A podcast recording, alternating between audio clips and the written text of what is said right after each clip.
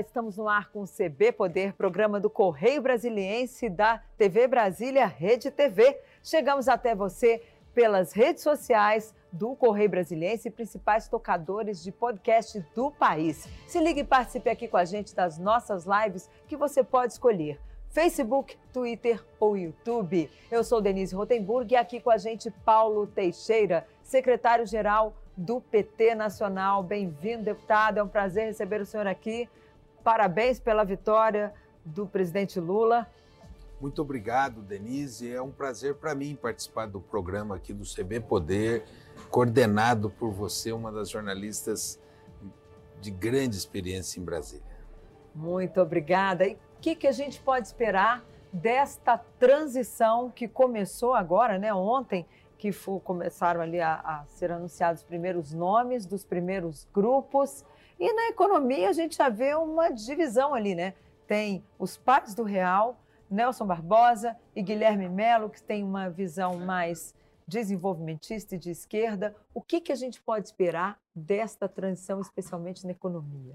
Não, olha, primeiro, sobre a transição em geral, Denise, eu acho que é importante pacificar o Brasil, não é? O Brasil viveu uma campanha eleitoral muito ranhida, muito disputada, mas teve gente que parece que não acabou a campanha ainda, né? Tem gente que está é, num movimento de questionamento, de ofensas. Nós temos que baixar o clima e unir novamente o nosso país para um projeto de desenvolvimento, que o Brasil tenha importância no mundo, que tenha uma indústria que seja sustentável e que tenha mais equilíbrio social e uma democracia vibrante, né?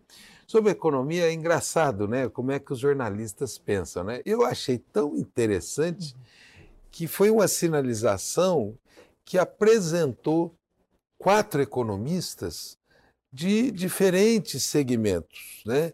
E uma sinalização de que vai ser feito algo pensado, equilibrado. equilibrado. E a jornalista, pois é, é a jornalista já pensa, já tem divisão na economia, é, o não. caos. Eu queria colocar a luz, que, que é a esperança. Quer dizer, são quatro economistas uhum. de diferentes origens, diferentes experiências, que se reúnem para pensar uma transição econômica do Brasil, a melhor delas. E por isso que eu vejo a sinalização do Pércio Arida, né?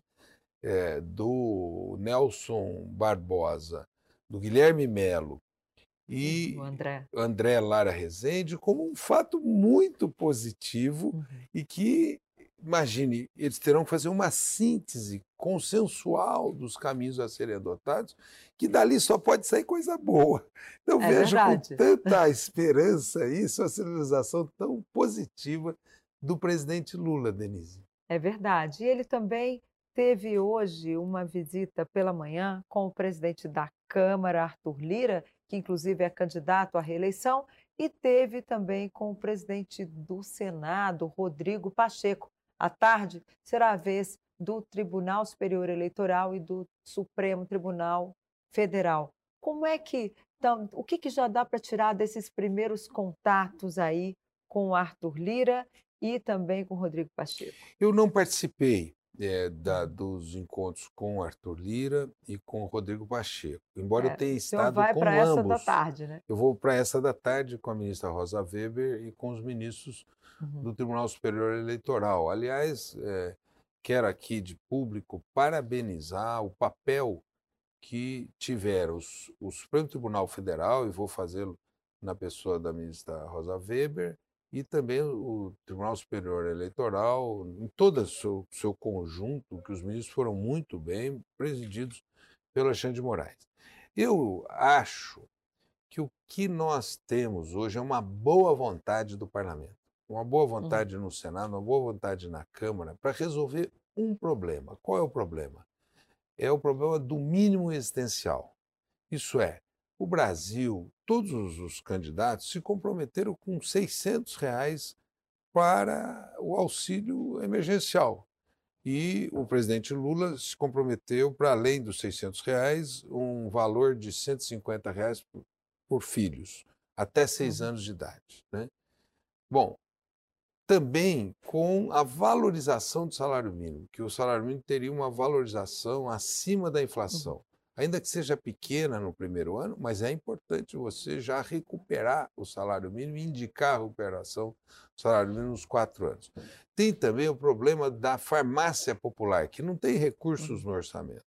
Tem também o problema da merenda escolar, que não tem recursos no orçamento. Hoje, Denise, se uma pessoa tem um câncer, e isso afeta muitas mulheres, ela não consegue fazer quimioterapia e radioterapia. Você imagina, você faz uma cirurgia e não tem a quimioterapia, a radioterapia, é quase que dizer para a pessoa, olha, perdemos a sua cirurgia. Tudo isso precisa ser resolvido orçamentariamente. E eu acho que esses diálogos que tiveram à mesa nesse debate sobre o orçamento de 2023. Como equacionar o mínimo existencial para o povo brasileiro, os mais pobres? Nós estamos falando daqueles que precisam da saúde pública, uhum. nós estamos falando daqueles que estão na escola e precisam da merenda escolar, nós estamos falando daqueles que compram o remédio na farmácia popular, nós estamos falando daqueles que recebem o auxílio emergencial. E é deles que o Brasil precisa equacionar a vida nesse sentido do mínimo existencial. E é isso que eu sinto um enorme, é, digamos, sensibilidade, tanto do Senado quanto da Câmara Federal. Para resolver né, esses problemas já no orçamento de 2023. É isso. Agora, o que a gente tem escutado ali, especialmente dos partidos mais aliados ali ao presidente Jair Bolsonaro, é, inclusive ontem o presidente do PL deu uma entrevista, Valdemar da Costa Neto, onde ele disse com todas as letras: olha, nós não vamos é, aceitar todos, todas essas despesas que o PT deseja colocar agora. Ele fala muito nessa questão de, olha, a gente resolve aí a questão do Auxílio Brasil, que vai voltar a se chamar Bolsa Família, de 600 reais, mas as outras promessas de campanha, o presidente Lula vai ter que cumprir depois que ele assumir o governo. Como é que está essa negociação? Ela já começou? O senhor que é ali da cúpula do PT já começou a trabalhar isso com os partidos? Olha, ou ainda precisa do texto para é, depois? Não, não, na verdade, deslanchar? esse texto vai ser construído é, com o maior número de partidos no Congresso Nacional. Eu vou te falar uma coisa. Hum. É, é, Denise, eu, na oposição dura ao governo Bolsonaro, eu votei favorável à PEC, que deu o auxílio emergencial de 600 reais, que uhum. deu o vale gás, que deu o vale para os taxistas, que deu o vale para é, é, os caminhoneiros. Me diga, que parlamentar que vai votar contra isso? Me diga. Você entendeu não? Quem parlamentar que vai dizer para a classe trabalhadora brasileira que recebe até o salário mínimo? Eu não vou recuperar nada. Não vou dar mais 150 para Eu não vou dar mais 150 para quem tem filhos. Eu não, não vou valorizar o salário mínimo. Não vou dar dinheiro para. Ninguém tem coragem de fazer isso. Né? E é por isso que eu acho que esse debate será um debate de novamente de unidade, uhum. né? Seja, Poucos então terão tendência... coragem de votar contrários e a grande maioria votará favorável. A tendência então é a PEC ser aprovada, tanto Eu na acho Câmara que sim, se a solução for ela, será de E vai de ser aprovação. PEC mesmo? Então, se a solução foi de PEC, isso vai de uma decisão do presidente da República, eleito, presidente Lula. Mas se for a solução de uma PEC, eu acho que terá a maioria dos votos, porque ninguém se encorajará de votar contrário à vida real do povo que nós precisamos equacionar e que os dois candidatos uhum. comprometeram. Também não foi só o presidente Lula, não. O atual presidente claro. também falou as mesmas coisas, uhum. até ele meio que copiava. Lula falava uma coisa e, pumba, replicava do lado de lá. Lula falava outra coisa, replicava do lado de lá. Então, esse tema pode ser objeto de uma unidade maior, como uhum. foi a véspera da eleição. Nós votamos favoráveis à PEC, que uhum. deu todos esses auxílios. Sabíamos até dos riscos eleitorais daquilo que tiveram, mas nós votamos favoráveis. E como é que vai ser a convivência com o Congresso? Como é que a senhora avalia que vai ser a convivência com o Congresso mais conservador, né? Que os partidos conservadores conseguiram aí eleger bancadas expressivas. O PL é o maior partido da casa. Como é que vai, vai se trabalhar isso? Olha, Denise, é, você, como jornalista, podia responder essa questão no meu lugar. Está havendo um fluxo político de apoio ao presidente Lula muito grande e muito rápido, tá certo? Então os partidos não estão indo para uma posição dura. Quem, quais partidos? Veja, primeiro, como é que está se posicionando o MDB? O MDB hoje anunciou três grandes nomes para a, a, transição. a transição. Como é que está se posicionando o PSD do Gilberto Kassab? Tá certo? Ele falou, olha, colocou algumas condições, entre elas o apoio ao Rodrigo Pacheco, mas já fala em diálogo, tá certo? Não? Uhum. Então, se você for ver, isso vai crescer. Né? E aqueles mais, digamos assim, radicais, extremados, eles não ficarão num número que impeça ter governabilidade. Você entendeu ou não? Uhum. Eles não, vamos dizer, vamos lá, abusar nos números aqui, mas eles podem ter cento e poucos votos, é, isso que vai ficar.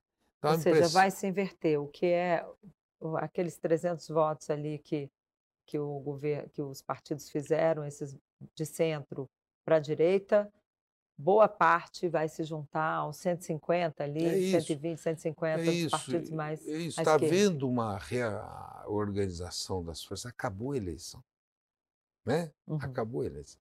E é, agora é, tem um grupo pensando... aí que não sabe, né? Que a eleição acabou. É, não, tem que, não, temos que dialogar. Não dá mais, gente, de esticar a corda. É, a regra da democracia é ganhou, levou. Quem perdeu, sai do poder e vai fazer oposição. Não é isso? Essa é a regra, temos que cumpri-la. Ok, nós vamos para um rápido intervalo. Eu convido você a continuar aqui com a gente. Um minuto e a gente volta com mais CB Poder, que hoje recebe Paulo Teixeira, deputado federal por São Paulo e secretário-geral do PT Nacional. Voltamos já.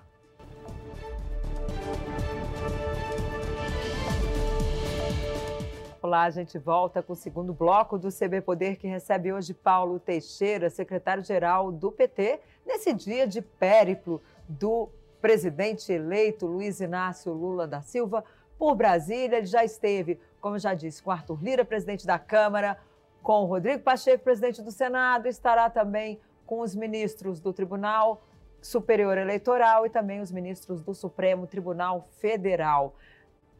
E temos aí, né, essa visita que o senhor vai acompanhar, mas antes da gente entrar nesse tema, eu queria saber como é que vai ser a questão relacionada a essa divisão do país. O senhor disse que é preciso unir o Brasil, mas as urnas foram muito apertadas, 49 a 50,8 ali, ou seja, 1,8 de diferença, o país dividido.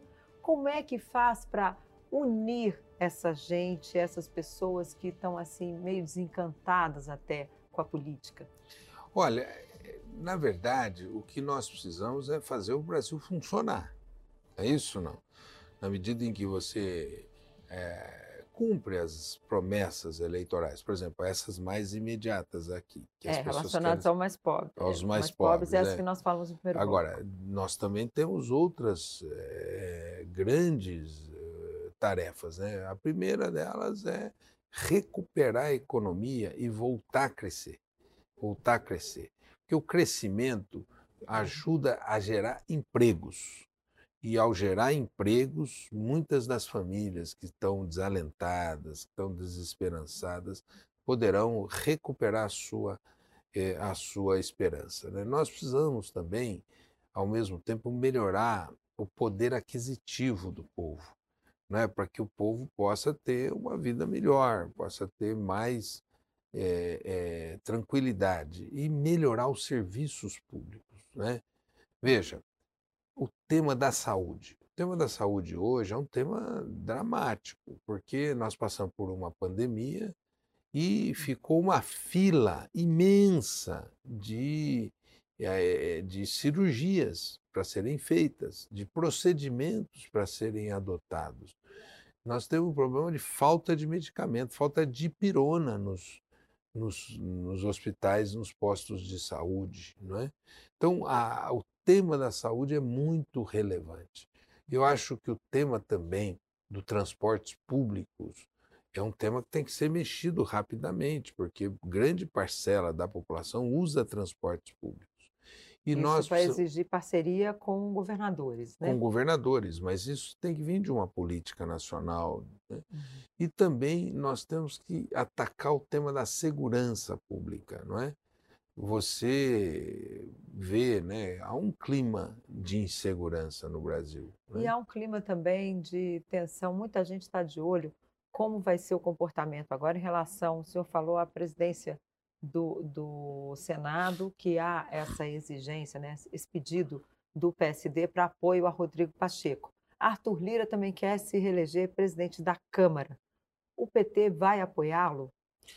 Olha, o primeiro é, ainda é difícil responder a tua pergunta, né? Aliás, a sua pergunta é uma pergunta que vale um milhão de dólares, né? Mas por que que tem essa dúvida, uma vez que é tão importante pacificar o país, e isso então, também passa pela pacificação do Congresso. Tá certo. A pacificação do Congresso requer diálogos, tá certo? Uhum. Por exemplo, o orçamento secreto vai continuar?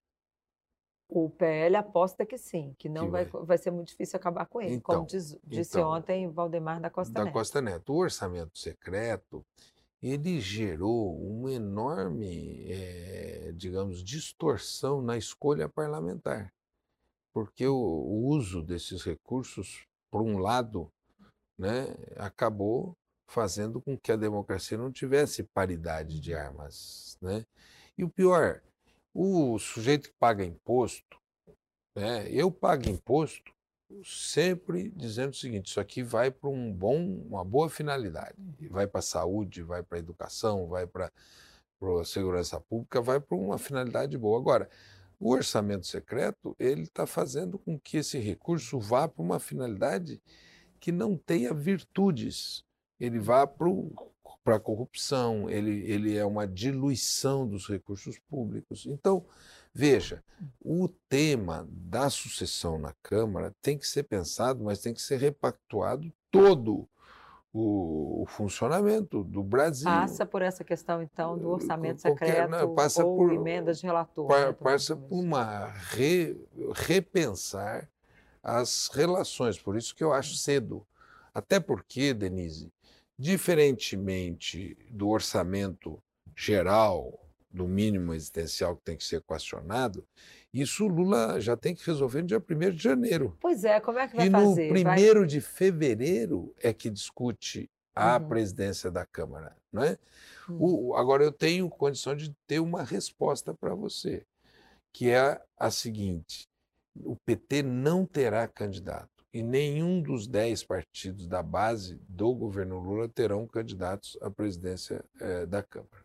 Ou seja, o PT não tem. Né? Vai, vai ser então do outro da outra ala, digamos assim, é de isso, centro, é isso. centro, centro-direita, vai por ali. É isso. E o tema que você coloca também não está fora do radar, não é? Em relação ao Lira. Nada aqui está decidido e nada está fora do nada radar. Nada está descartado. Nada está descartado. Assim. É. Agora, como é que acaba com o orçamento secreto ou as tais emendas de relator? Eu é espero, via Supremo eu acho ou vai ser uma canetada lá? A impressão que eu tenho é que o Lula. Supremo Tribunal Federal vai questionar isso, porque tem os princípios constitucionais: eficiência, transparência.